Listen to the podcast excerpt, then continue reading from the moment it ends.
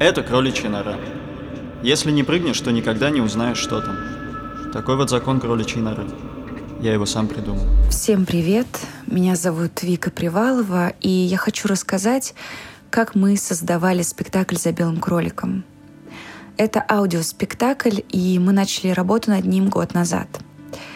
Мы записывали сцены, и мне приходилось достаточно долго отходить, э, восстанавливаться после работы с этой пьесой, потому что история, которая лежит в основе, документальная и касается каждого и каждую.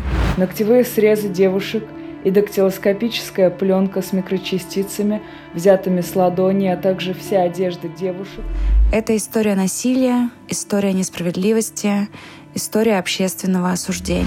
Штаны надо надевать и не сверкать жопой и сиськами. Слушайте, с нормальными девушками такого не происходит. По ней же видно. нормальные девушки. Вы же видели, э, как, Да как не, они ну, да. Они как Учителя куда смотрели. Сейчас в наши дни количество случаев домашнего насилия увеличилось в несколько раз. Эта тема как никогда важна, актуальна. С другой стороны, на мой, на мой взгляд, она была важна всегда. Но сейчас мы наконец можем об этом говорить вслух. И, возможно, через этот спектакль у нас получится рассказать не только личную историю, Я сказала, останови машину, останови машину, останови машину.